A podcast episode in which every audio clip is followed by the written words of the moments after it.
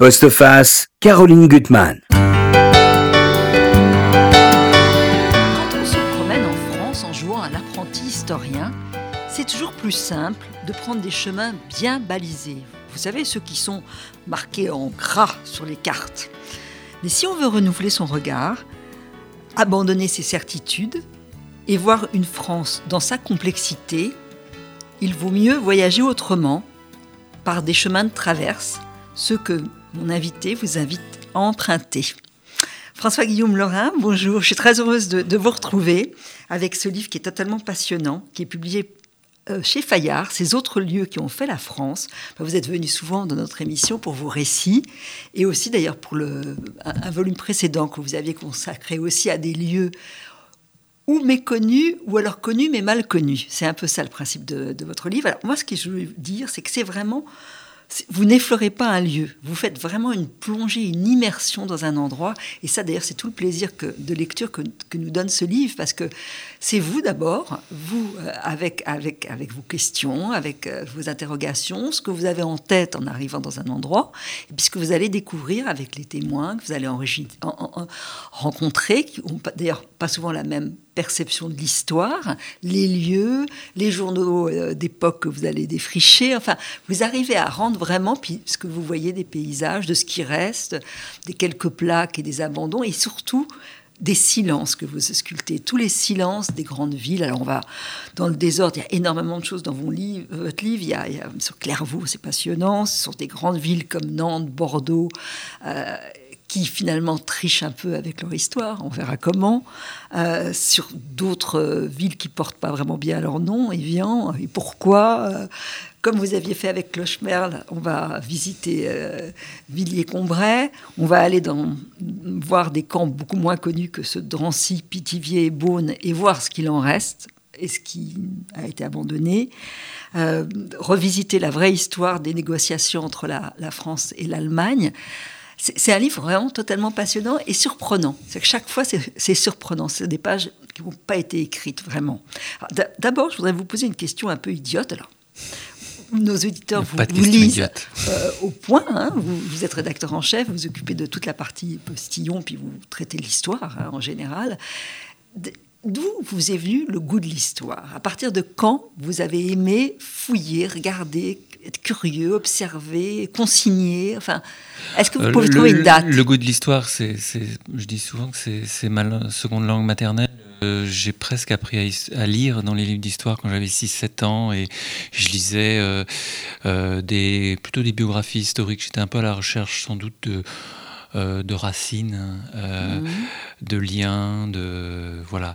Donc c'était un univers familier très tôt. Mmh que j'ai abandonné après à l'adolescence, que j'ai retrouvé ensuite au cours d'études ou plus tard en, en, écrivant des livres ou en travaillant euh, pour le magazine Le Point. Euh, par contre, ce qui, ce qui, qui, revient souvent dans, mes livres, c'est plutôt la, la, résonance, la résonance et la trace. Mmh. de mmh. l'événement ou d'une personne qui a pu à un moment croiser l'histoire. Et je, je n'essaye pas de savoir pourquoi. Euh, je simplement, je, travaille cette obsession. C'est ce qui m'intéresse, c'est pas tant l'événement, mais comme je le dis à un moment, c'est-à-dire que nous, on se tient sur une sur une rive mhm. euh, bien longtemps après l'événement. Et cet événement, il a laissé une, une c'est comme c'est comme une pierre qui tombe au milieu mhm. d'un d'un lac ou d'un étang et avec ces, ondes concentriques qui, s'étendent et qui, et qui vont gagner la rive où nous, nous mm. tenons aujourd'hui. Et moi, ce que, ce que j'essaie de faire, c'est reconstituer en fait ce, parcours, cet étalement des ondes concentriques entre l'impact, le, mm. moment de l'impact, et le moment où, nous, on peut, où on a à regarder les choses, de, quelle rive on, regarde. Donc c'est mm. cet entre-deux, cet intervalle que j'essaie de reconstituer cette postérité. Cette, et, l'évolution, en fait, ces métamorphoses, euh, dans, dans, parce que les, on sait que l'histoire, c'est qu'une réécriture permanente, et donc. Mais cela, ce n'est possible. En même temps, j'ai besoin d'aller voir sur place. Voilà, j'ai toujours été très sensible à l'âme, l'esprit des lieux, à l'idée. Je pense toujours, quand je vois quelque chose, à ce qui a disparu. Il y a Mhm. toujours derrière l'endroit le- l'envers, derrière le, le plein le, le vide, derrière le, le creux tout le temps. Je, je, j'ai- je- c'est comme, vous savez, des, des icebergs, euh, simplement, ils sont peut-être pas immergés, mais ils sont peut-être dans le C'est- champ de la C'est profondeur. pour ça que c'est une démarche très littéraire, au fond. Et dans ce livre, on le sent. Parce que là, vous vous mettez en scène, peut-être plus que dans le volume Mhm. précédent. Et, et c'est vrai que c'est. Voilà. Pourquoi aller là? Pourquoi chercher cette trace-là? Et qu'est-ce qu'elle qu'est-ce qu'elle provoque chez vous?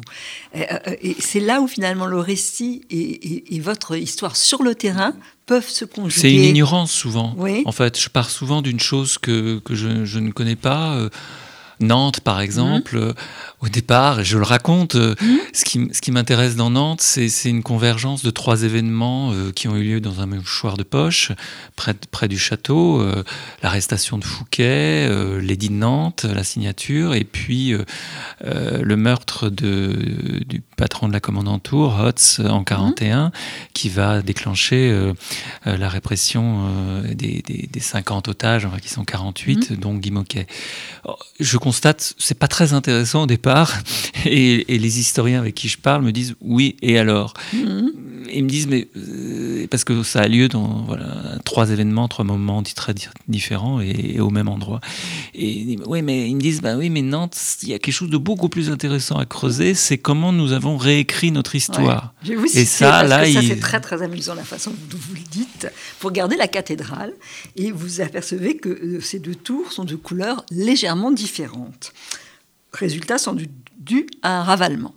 Et là, de même que le ravalement de la mémoire nantaise, récapitulons. Négrière, elle s'est proclamée capitale de l'abolitionniste. Fief de l'intolérance, centre de la terreur provinciale, elle est saluée aujourd'hui comme la championne des droits de l'homme. Résolument collabo, on la connaît comme ville des otages, compagnon de la libération. Profondément industrielle, elle est devenue la plaque tournante des arts vivants. Toutefois, on a beau faire, on a beau recouvrir ou détourner les eaux, la violence suit son cours souterrain et rejaillit ailleurs et plus tard. Et d'ailleurs, quand vous arrivez à Nantes, il y a deux choses que vous avez remarquées. Déjà, c'est la violence dans les rues. La violence même aussi qu'on fait au, au- au- au statut. Il y a une première. C'est étonnant. Oui, oui, oui. Et puis le hasard veut que là, c'est un, chapitre que j'ai écrit en 2016-2017, et on est en plein combat euh, autour de Notre-Dame-des-Landes. Et quand j'arrive, il y a les hélicoptères, il y a une énorme manif, il y a les hélicoptères qui tournent dans le ciel. Et donc ça, ça, ça colle tout à fait au- à ce propos d'une violence souterraine euh, qu'on me raconte aussi, qui est aussi euh, une violence de la répression ouvrière. Euh, la XXe Ouais. siècle, euh, Nantes était une ville très très ouvrière et il y a eu des, des manifs très importantes. avec beaucoup de morts au XXe siècle. Et, mais, et, et donc, en fait, c'est c'est presque une, une archéologie de la violence Oui. refoulée euh, que ces deux Toutes historiens statues, que la je statue vois de la femme libérée de ses chaînes. Qui après la Première Guerre mondiale, qui fait un- une, crée une polémique incroyable, qui d'ailleurs euh, a abouti à la, à la démission du maire.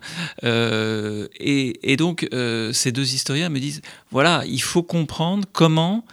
bah, en effet, ultra catholique, vous dites, Mhm. vous lisez là, parce que si Henri IV vient là, c'est pas parce que c'est particulièrement une ville euh, qui euh, veut que les deux cultes réformés et catholiques Mhm. aillent ensemble. Au contraire, c'est la dernière ville de la Ligue catholique qui Mhm. ne s'est pas rendue. Et donc il vient Ouais. là pour euh, la ramener à la raison et l'humilier.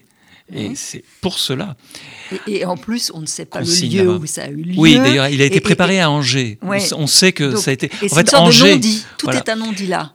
Euh, idem pour le. Pour, un pour- non-événement, en pour tout la- cas. Voilà, c'est un nom, c'est un nom Ouais. événement hein, Ouais. à, à Nantes à l'époque.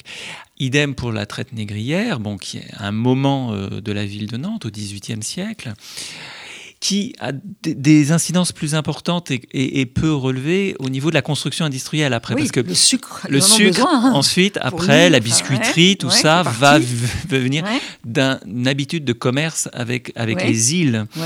Euh, donc, et, et de traite aussi avec les îles. Euh, et ce qui est intéressant, ce que les historiens me racontent, c'est comment cette reconstruction s'opère dans les années 80-90. C'est une guerre, une guerre des mémoires. hein. Une Et guerre des et mémoires. ça, vous la racontez très, très, très bien. Parce qu'il y a, alors, il y a un, un- un- vraiment un, un- comment dire, une chape de plomb, en particulier sur le passé négrier. Il y a encore des descendants d'armateurs qui sont au conseil municipal, donc il y a des expositions qui ne peuvent pas avoir lieu et annulées. Et l'arrivée de héros en 89, mhm. avec beaucoup d'associations qui, au contraire, luttent pour la euh, reconnaissance euh, de l'existence de la traite négrière, pour la lutte contre mhm. l'esclavagisme, enfin toute une série d'associations qui vont pousser Héros à reconvertir et et à à la fois dévoiler ce, passé-là, mais dans un sens positif. C'est-à-dire que nous avons été négriers, et eh ben, faisons, euh, devenons la ville de la, de, pour l'abolitionnisme. Et donc, Nantes est la seule ville qui a un mémorial oui, ce qui a pas eu à Bordeaux, ce que vous racontez. Voilà, Bordeaux a bloqué euh, cela. Bordeaux a bloqué. Euh, pareil sur les droits de l'homme. au départ, c'est la tolérance. Alors là, c'est un faux mot. Ils vous le raconter très bien. Il, se il y a des réunions, il y a des réunions avec, alors avec ça, ça, remonte au, sommet de l'État avec Rocard. Euh, euh, qui est évidemment très intéressé en tant que, en tant que protestant. Et donc, euh, mais on leur explique, non, non tolérance, ça n'existe pas. Ce mot-là, il pareil qu'au 18e, au 16e. on, dit, bah, on va faire droit de l'homme à ce moment-là. Et donc, Nantes devient le centre, on, organise des, des, des, réunions mondiales autour des droits de l'homme. et tout ça est à mettre aussi en contexte avec une lutte régionale. Ouais. Ah Parce qu'en même moment, dans les années 80, il y, a, il y a évidemment Philippe de Villiers qui mène son autre entreprise mémorielle d'un autre point de vue, beaucoup plus chrétien, touristique, avec le Puy du Fou, touristique, chrétien, national. Et en fait, en fait, on voit bien tout, ça, c'est une guerre entre Héros et de Villiers, qui c'est une guerre de mémoire. Alors, d'un côté, vous avez euh, l'abolition, les droits de l'homme, euh, et puis de l'autre, euh, la, la Vendée, qui n'existe pas en tant que tel avant la Révolution, que, la Révolution a créé. Et d'ailleurs, on retrouve ça déjà aussi euh, dans l'opposition à l'époque, à la Révolution, entre Nantes et la Vendée, puisque les mhm. Vendéens ont, mis le siège devant Nantes, ça a effrayé les bourgeois nantais, et toutes les noyades nantaises et la, répression républicaine très forte, avec Carrier, mhm. ces noyades, vient de la frayeur, de la terreur que les Nantais ont eu des, des, Vendéens qui, les assiégeaient. ce, que, ce que vous montrez très bien dès le début, et on, peut se dire que les écrivains, c'est toujours eux qui voient les choses, vous citez beaucoup Julien Gracq, et qui montre que finalement, le, euh, grand port de Nantes, n'existe plus. C'est devenu, il le dit d'ailleurs, une sorte d'arrière-cour euh, d'un grand magasin. C'est-à-dire qu'il y a le port de Saint-Nazaire et tous les autres qui ont pris le devant. Donc il y a peut-être euh, un moment où il faut que Nantes ait un autre se reconstruise. se reconstruise construit, c'est une cale sèche. C'est une, cale sèche. C'est plus la ville de Jules Verne qui, qui, qui, qui, qui, rêvait. Euh, mais... Même Jacques Demy, je savais pas qu'il était nantais, j'avais oublié ça. Oui, en ville, hein, qui, justement bah raconte euh, les hein. répressions ouvrières. Mais euh, en tout cas, Grac, qui arrive après Jules Verne, constate que, que finalement, qui lui est très sensible à la fois en tant, que géographe et en tant mhm. qu'historien, à ces, à, ces, à, ces, à ces mouvements de plaques presque. Très intéressant. Cette, reconstruction, cette, cette mhm. fin d'un passé industriel aussi.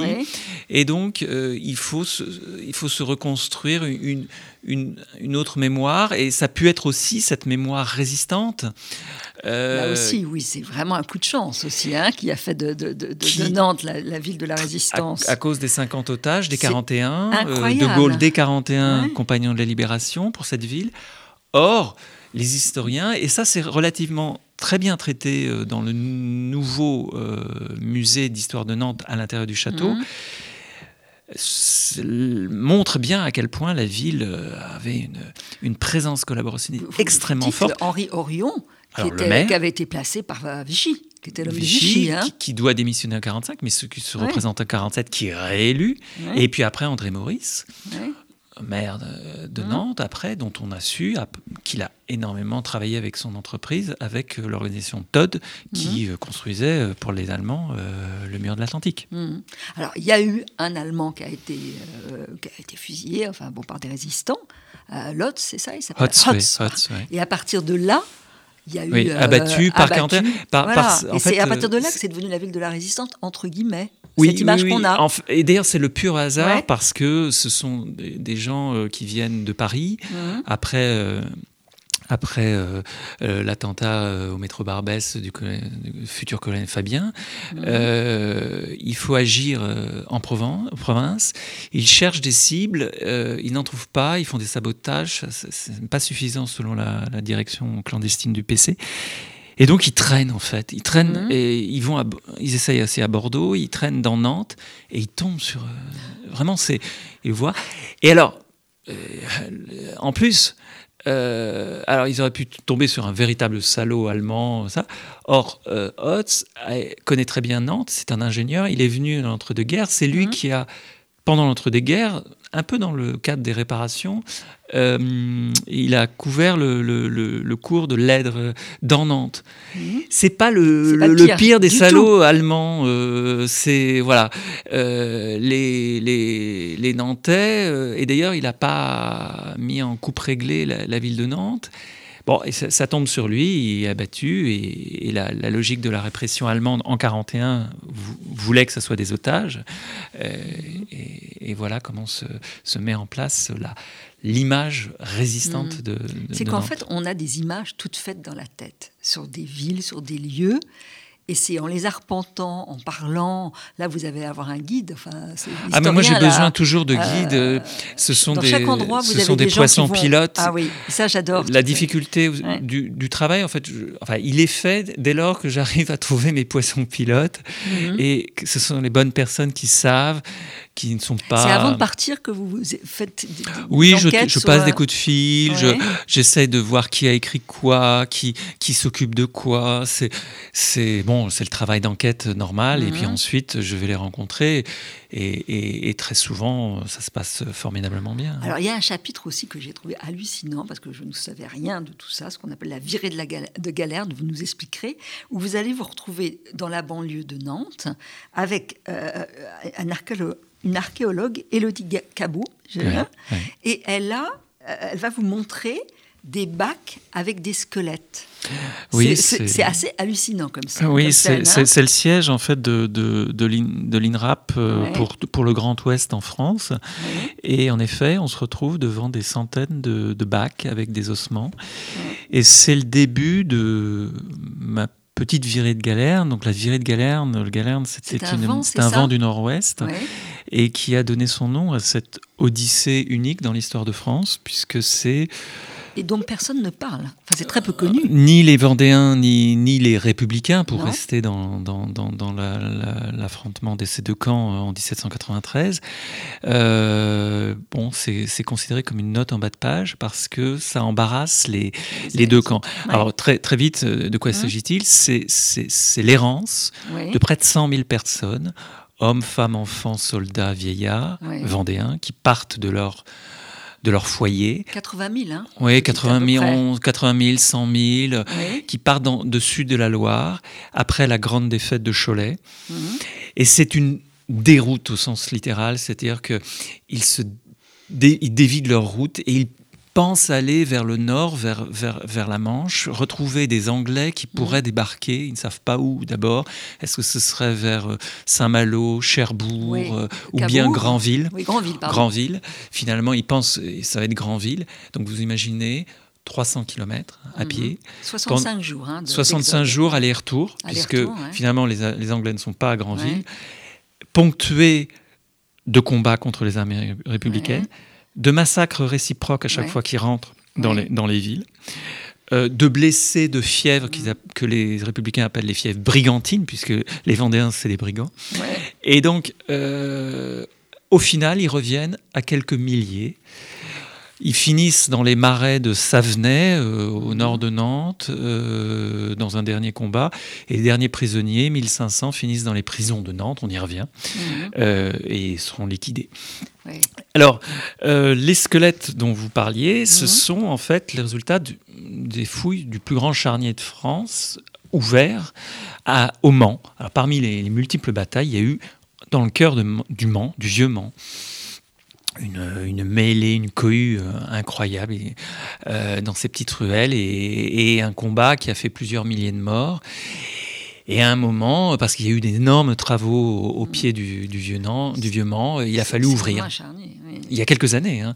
Et ça, ça a mis le Mans, qui veut être classé à l'UNESCO, le Mans était très embarrassé parce que avoir un charnier. Donc ça a réveillé toutes les toutes les, les, les, les, les, rancœurs, les combats, les, sensibilités entre, disons, les héritiers des Vendéens et puis les héritiers des Républicains. Enfin, ça a été... Et, ce silence, ça vient d'une part de l'échec finalement de, de, de, de, ce qu'ont conduit les Vendéens qui sont oui alors les Vendéens n'en parlent pas. Pourquoi? Parce que c'est en effet un, échec. C'est une aventure très mal menée par les généraux par les généraux qui n'étaient pas d'accord entre eux. Ils ont commis un certain nombre de massacres dans mhm. les villes quand ils arrivent. Euh, et puis, euh, de l'autre côté, les républicains, ils n'en parlent pas trop parce que, un, les armées républicaines qui vont être envoyées vont être souvent défaites par, et battues par, par ces Vendéens. Donc, militairement, c'est, on va dire 50-50, mais militairement, ce mhm. c'est pas une grande réussite. Deux, les élites républicaines dans ces villes comme euh, alors il y a, la Flèche, il y a Avranches, il y a Le Mans, il y a euh, Saint-Florent-le-Vieil, ça c'est le mhm. départ euh, chez Grac justement. chez Grac on va relire d'ailleurs. Et puis enfin beaucoup, de, beaucoup de villes et les élites elles sont effrayées, terrorisées à voir arriver cette, procession de, sur plusieurs kilomètres. Elles s'en vont, elles sont d'une lâcheté. Et puis quand elles reviennent, comme il y a toujours des blessés du côté vendéen dans les hôpitaux, bam, ils massacrent. Donc, donc sur le point de vue euh, de l'image républicaine non plus, c'est pas très glorieux. Donc, euh, résultat des courses, si je puis dire, euh, une gêne des deux côtés qui fait que... Vous dites simplement que Victor Hugo en a parlé dans 93. Oui, oui, oui, il y, a, il y a quand même quelques, quelques... quelques, quelques, textes. Il y a les mémoires, euh, en particulier des Vendéens, des, Vendé, des, des, grandes dames vendéennes. Euh, la, marquise de la Roche-Jacquelin qui, écrit des... Parce que son mari euh, va mourir, euh, le général Lescure, et donc elle raconte cette odyssée, mais c'est invraisemblable comme, comme aventure. Et puis, ceux qui vont faire revivre cela, c'est assez intéressant du point de vue mémoriel mmh. en France, c'est le souvenir vendéen. Vous allez rencontrer un docteur qui est assez incroyable. Ah oui, ils sont très folkloriques. Hein. Ils, sont ah habités par. Euh, et on a l'impression qu'ils sont en 1793. Ah lui, il est un descendant d'un chirurgien de l'armée royale. Il me donne rendez-vous sur la R 15, euh, je sais pas. Alors je comprends rien à ce qu'il veut. La R15, je connais pas. Il me dit mais c'est la Royale 15 parce que il, ou la R, je sais pas quel numéro, mais parce qu'il pense encore en termes de chemins royaux, de routes royales comme sous Louis XVI. Bon. Et puis il vous, dit quand vous marchez que euh, le sol est, jonché de cadavres. Oui, oui, non, mais il est hanté et c'est vrai parce que euh, si vous voulez, si vous prenez le TGV entre Le Mans et Rennes, quand ils ont fait des travaux ils sont tombés sur des milliers, milliers d'ossements qu'ils ont, ils ont vite refermés. parce que les, là, autour du Mans, ça a été un, massacre terrible. Euh, et donc, euh, le souvenir vendéen, c'est intéressant, cette émergence de la mémoire régionale. C'est le même cas de figure avec les Bretons. C'est après mhm. la Première Guerre mondiale tous ces soldats de toutes les régions qui sont allés se, faire tuer pour la France, quand ils reviennent, qu'est-ce qu'ils voient? Dans tous les villages, on érige des monuments aux morts à la mémoire des poilus qui sont morts pour la France. Mhm. Et ressurgissent, on n'est qu'en 1920, euh, ressurgissent ces mémoires orales de toutes les anciennes guerres locales. Mhm. Et c'est comme ça que se constitue le souvenir vendéen, dans les 30, qui est ameuté, aujourd'hui c'est un peu les derniers des Mohicans, mais euh, à l'époque il rameutait euh, euh, dans la Réunion des dizaines de milliers de, participants. Le les Bretons, toute l'autonomie, toute il y a un chapitre sur ah la, bataille qui a donné la, Bretagne à la France, entre Rennes et Fougères. Là, pareil, euh, dans les années 20-30, mais d'un point de vue politique très dur, autonomiste, se mhm. dégage et, s'érige comme ça cette mémoire bretonne, très revendicatrice vis-à-vis de Paris et, des Jacobins de Paris. Donc, et dans d'autres, on, on, retrouve ce même phénomène assez inattendu. cest vous mhm. voyez les, tous ces monuments aux morts et poilus, et voilà, quel effet ça a sur les mémoires locales en France? Ouais, c'est passionnant. Alors, un chapitre, tout est passionnant, donc je voudrais qu'on passe rapidement, mais quand même sur Bordeaux, parce que je trouve que vous en faites un, portrait magnifique, d'une ville quand même amnésique. Euh, il y, a une part d'amnésie, et puis surtout de dichotomie. C'est-à-dire qu'on voit pendant la guerre de 40 comment d'un côté il y a Pétain, de l'autre côté, c'est le départ de De, Gaulle. Donc l'espoir et, l'abandon de, l'idée de la... Et la, compromission. la compromission. Et il y a cette espèce de déchirure. Et je trouve que vous en parlez très très bien en montrant aussi une ville qui est tournée vers l'Angleterre, vers le voyage, qui tourne le dos à la France, et puis qui va être ramenée trois fois pendant son histoire par les guerres avec l'Allemagne à la France. Euh, oui, parce qu'elle a été trois fois. En fait, moi, je suis parti d'un constat euh, tout bête, c'est qu'elle mhm. qu'elle a été trois fois capitale de la France. En 70, quand Gambetta vient poursuivre le combat. Euh, contre la Prusse et installe une partie du gouvernement. En 14, après le, désastre du démarrage de la guerre, où les Allemands arrivent très près de Paris, euh, jusqu'au miracle de la Marne, et là tout le gouvernement arrive à Bordeaux pendant plusieurs mois. Et puis en 40, qui est l'antichambre de Vichy, hein, Bordeaux est l'antichambre de Vichy, où ce, euh, la, Troisième République, avec tous les, derniers conseils des ministres, avec Reynaud et le, contre le, camp des, des, pro-armistices, avec Darlan, Végan, euh, Laval déjà, le maire de Bordeaux, Adrien Marquet.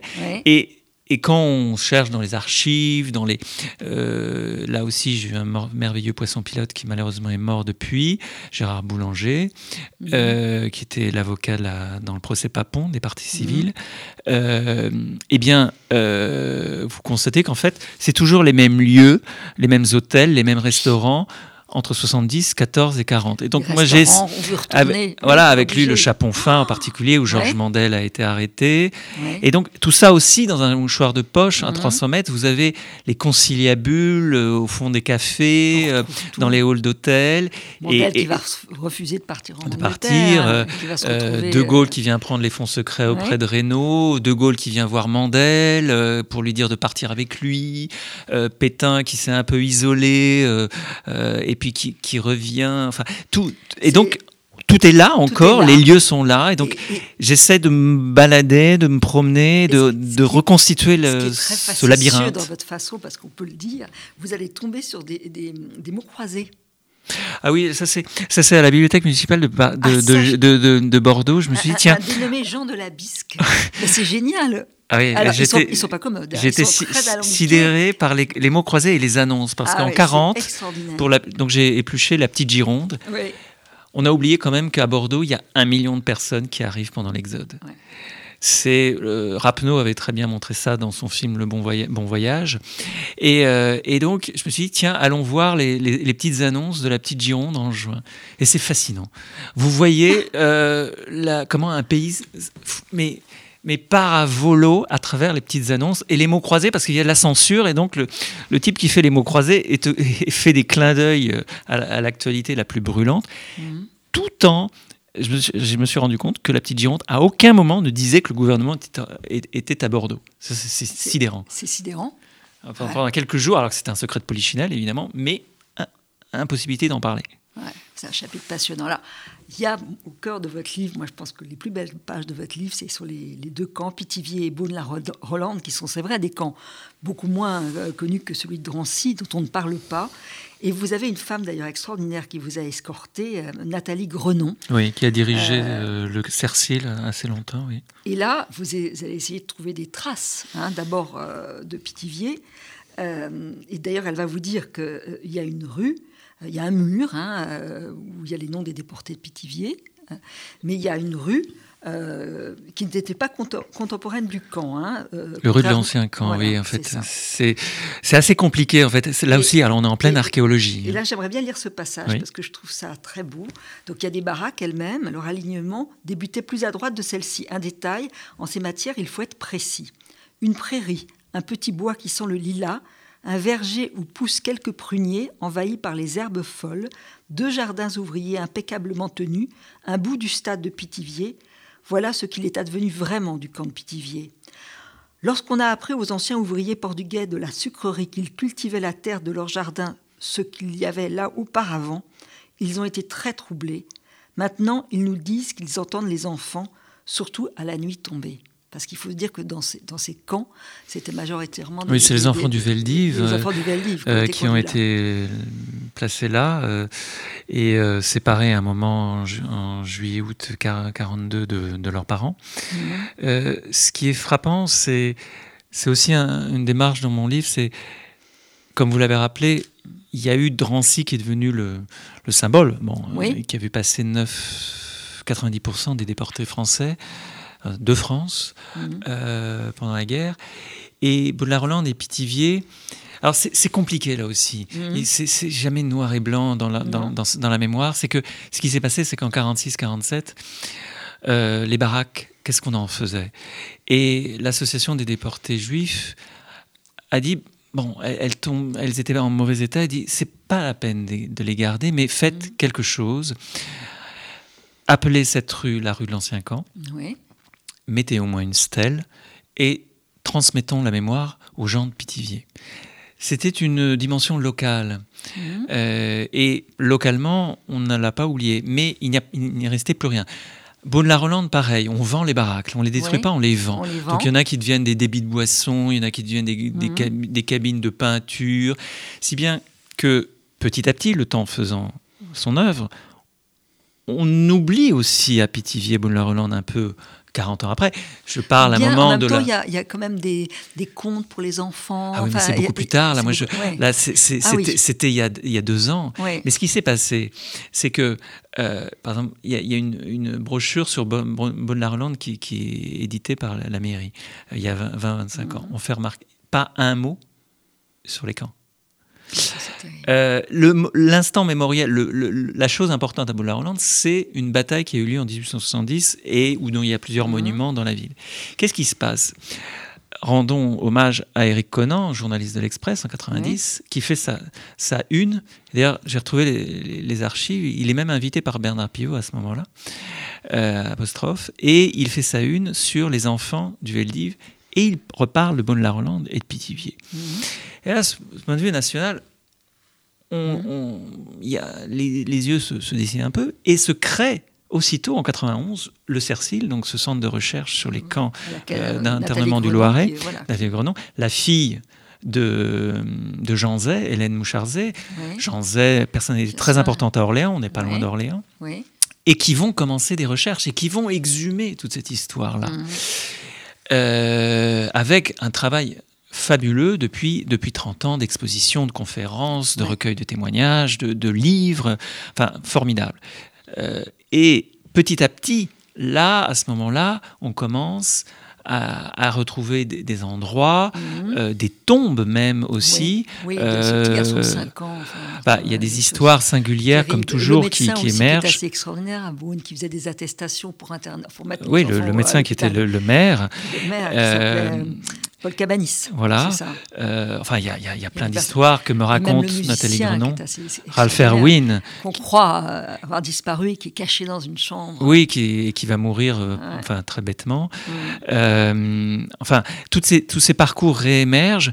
Et donc là, aussi, je trouve intéressant de, de, de, de, braquer les projecteurs sur, sur des lieux qui ont un peu disparu pendant quelques décennies. Mmh, J'avais fait ce travail un peu avec, euh, dans le premier tome, avec Maillet, euh, le village de Maillet, qui avait été complètement massacré, et qui était lenti au Radour-sur-Glane parce que mmh.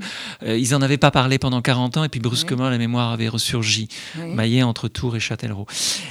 Là aussi, d'une certaine manière, euh, Bonne-la-Rolande et Pithiviers réémergent avec des murs, des, un mur de nom à Pithiviers, avec, avec la gare de Beaune-la-Rolande qui ferme, on peut faire euh, à ce moment-là un travail euh, mémoriel dans les années 90. Donc voilà, c'est cette ouverture petit à petit, cette, cette, exhumation euh, qui est intéressant à, retracer. Et ce qui est très beau dans ce texte, c'est que vous avez un secret, enfin vous avez un, hommage à rendre à, la tante de, de, ma femme, oui, euh, ma femme porte son prénom et, et, qui avait écrit une lettre depuis, euh, depuis vous des choses très très belles, c'est de se dire Penser à elle, à Pithiviers, c'est être aussitôt écrasé par la certitude de sa détresse et de sa mort prochaine. Je suis là sur le sol qu'elle a foulé, et pourtant je ne peux plus rien pour elle, ni la consoler, ni l'avertir qu'il faut fuir, par un moyen ou un autre, mais qu'il ne faut surtout pas qu'elle monte dans un de ces wagons d'où l'on ne descend que pour mourir. Tout a déjà eu lieu, et dans mon esprit, où tourne sans fin l'événement, je ne peux qu'en dresser le constat. C'est très beau, c'est très beau c'est très fort, hein, comme tout votre livre euh, et, cette marque que vous avez à vous. Alors, il y a mille autres choses à raconter dans ce livre, euh, aussi une trace personnelle, c'est Proust. Que vous, vous êtes venu assez tard à Proust. Hein. Et vous avez une grand-mère qui a adoré Proust et qui, euh, voilà. Qui a fait un de ses derniers voyages à Illier-Combray. et- Ouais.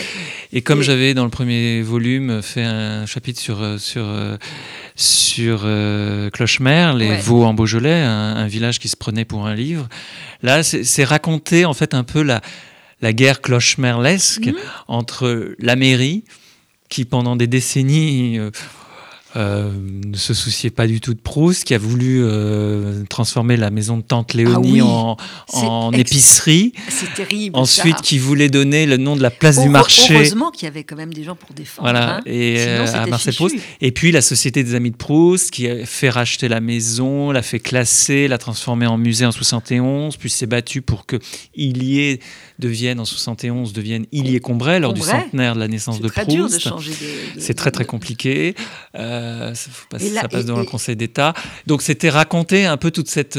Mais en même temps, c'est merveilleux parce que vous, vous restituez bah, le- les aubépines. Enfin, le- déjà, le jardin de Swann, c'est le pré Le Pré-Catelan, oui. C'est étonnant, ça. C'est extraordinaire. Oui, oui. Et puis, vous allez faire, essayer de faire la même promenade que le petit, que le petit Marcel Proust. Oui, Et, et- et en vous émergeant, on, on- on ressent les odeurs, enfin, tout ce qu'il a vu. C'est un village charmant, hein. c'est un village.